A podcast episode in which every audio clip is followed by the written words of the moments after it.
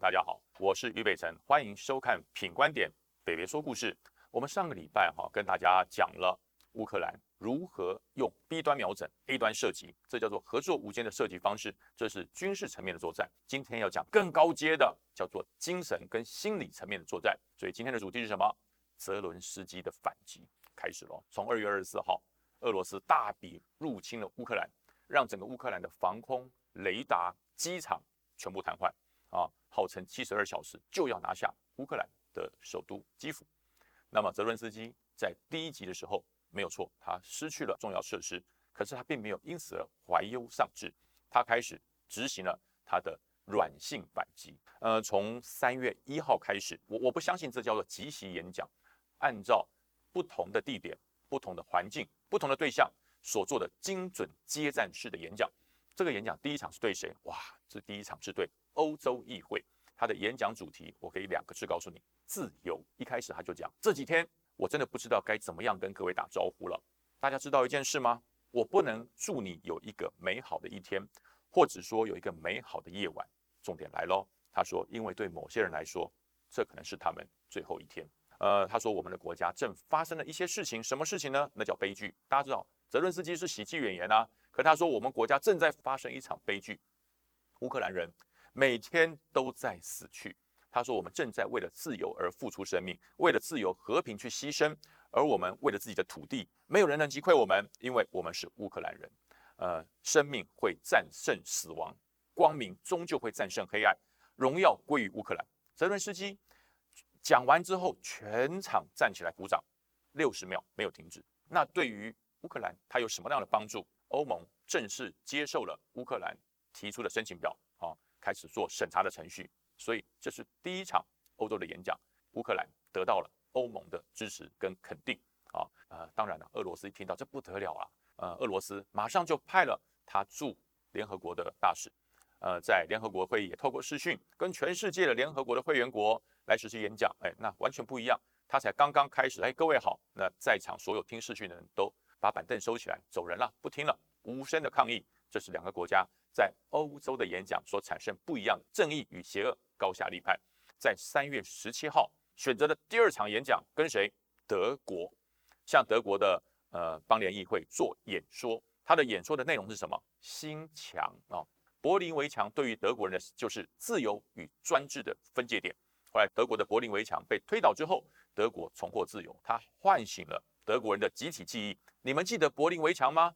你们记得柏林围墙倒塌的那一刻，东德与西德人们心中的喜悦吗？现在新的柏林围墙已经存在了。这道墙就是从俄罗斯一路通到德国的北溪二号天然气管线，也就是他告诉德国人：虽然你们为了要取得廉价而稳定的能源。可是你间接的让俄罗斯，他有更多的经费去建设他的军队，有更多的经费去建设他侵略人家的力量，所以这道围墙就是造成不自由与自由的最大隔阂。如果可以的话，你们要跟推倒柏林围墙一样，勇敢的把它推倒。随着每一颗落在乌克兰领土上的炸弹，每个没有做决定而彷徨的人们，因为这道围墙会让这些炸弹越来越多，越来越强大。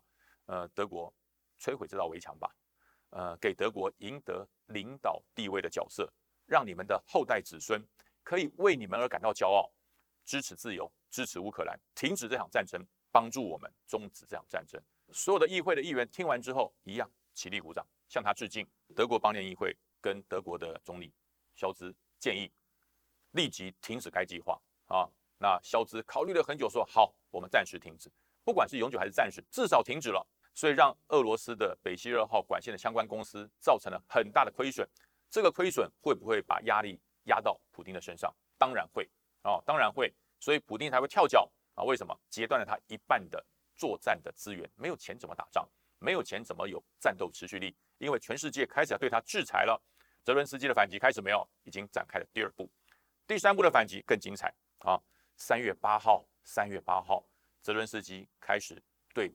英国的议会来做演讲，他使用了啊英国莎士比亚的名句：“To be or not to be，你要不要做而已嘛，就是你要做还是不做。”他说：“我们绝对不会投降，乌克兰绝对不会投降，我们将为我们的土地而战，听到了哦，这是谁讲的？大家大家猜猜看，在山林、在海边、在街道上战斗，这谁讲的？丘吉尔。对了，丘吉尔说的，好像苏贞昌也讲过，不过苏贞昌最后加了一个拿扫把，但是泽伦斯基没有说。这段讲话是丘吉尔在二次大战鼓励所有英国人，这时候再用莎士比亚的话把它带出来。我们现在的问题是做与不做啊？呃，我可以给一个你们正确的答案。就是我们一定会做的，我们会为我们生存而战，为了自由而战。英国人呢，一样听完之后起立鼓掌，感动的不得了。这时候，英国的首相强生在场啊，也做了一个很关键性的决定，就是说我们英国将继续提供人道与军事的支援给乌克兰，让他对抗俄罗斯，直到乌克兰获得自由为止。马上啊，牛老飞弹就来了，反装甲飞弹就来了。从哪里运？大家一定好奇对不对？从波兰通往。这个基辅的内调火车铁轨，前几天三位欧洲的总理就坐了这列火车，从波兰华沙出发，叭嘟嘟就到了基辅，跟泽伦斯基在他的总统府里面好好的谈论国家大事，还吃了一个饭，然后再把他送回去。这条火车的通车给乌克兰带来是什么？告诉你，补给没问题了，弹药没问题了，你所有的后勤物资、后勤补给，你放心，我们都会给你。这就是在英国的演讲所带来最大的收获。补给线不予匮乏，那么泽伦斯基不会因此而停止。他在三月十五号再度对加拿大的国会发表视讯演说，他的演说的主题是什么呢？你们可以做得更多。哇，这是针对加拿大，因为加拿大是一个非常注重孩童教育以及人伦文化的地方。他说。俄罗斯入侵到今天已经超过二十天了，已经造成九十七名的孩童死亡。假设今天俄罗斯对温哥华进行攻击、进行围城作战，或是攻击多伦多，加拿大你们会有什么感想？我所最感到挫败的，你们猜是什么？他说：“每当我跟西方的国家、西方的朋友求助的时候，你们总会告诉我，请你再撑一下，再撑久一点，然后呢，然后就没有了。”当你们叫我再撑久一点、再撑一下的时候，俄罗斯无情的飞弹、无情的炮火继续攻击我们收容孩童的纪念馆，继续攻击我们让孩童受教育的学校，继续攻击我们的医院，还有我们住宅的大楼。这就是你叫我们继续撑久一点，我们正在咬牙苦撑。我呼吁大家，不要叫我们再撑久一点，我们会撑得很久。可是你们可以再多做一点吗？我们真的需要你们的力量。这时候，加拿大的。总理跟英国一样，继续支持乌克兰，不管是经费还是军事的设施，支持到他重获自由为止。那么最终的目标，最终的演讲的对象就是美国。他的演讲内容，哎，这是我看到最感人的一套演讲。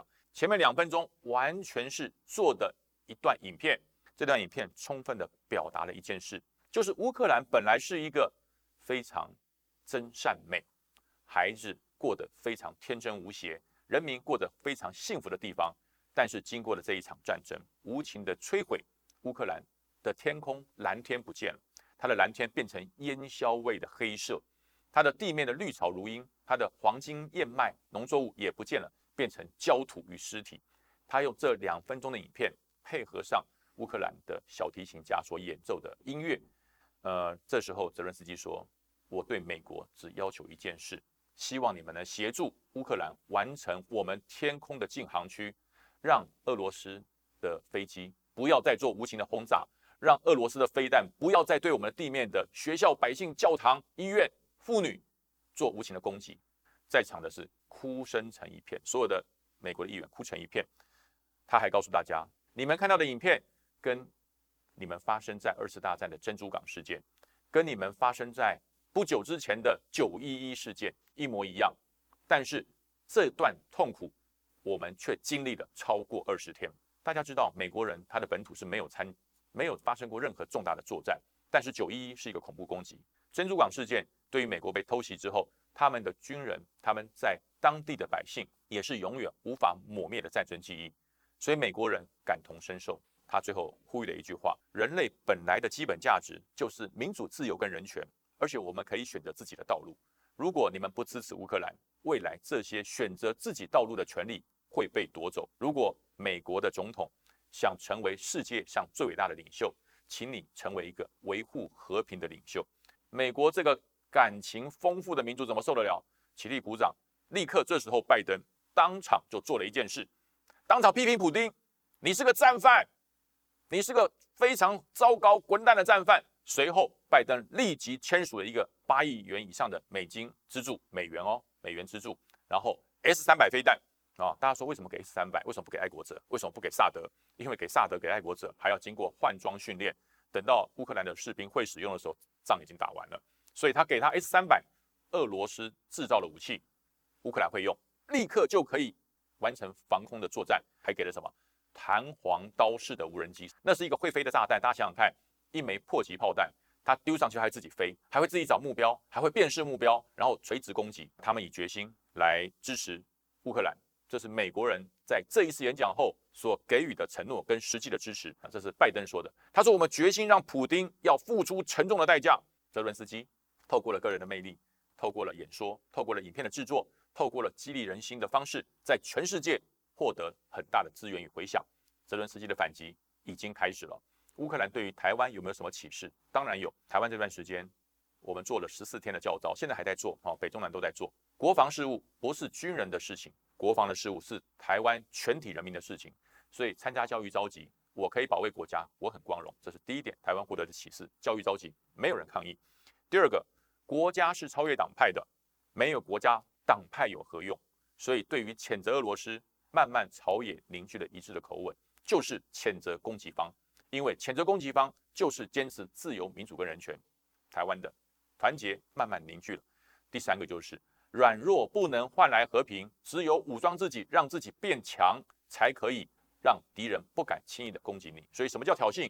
软弱才叫挑衅。什么叫挑衅？没有用才叫挑衅。什么叫挑衅？就是没有武装力量才叫挑衅。所以乌克兰的启示给台湾带来了很多很多正面的启发。那今天的我们的影片就到这边喽。打开你的小铃铛，订阅品观点，每个礼拜北北说故事在频道上跟大家见面。那今天到这边为止喽，拜拜。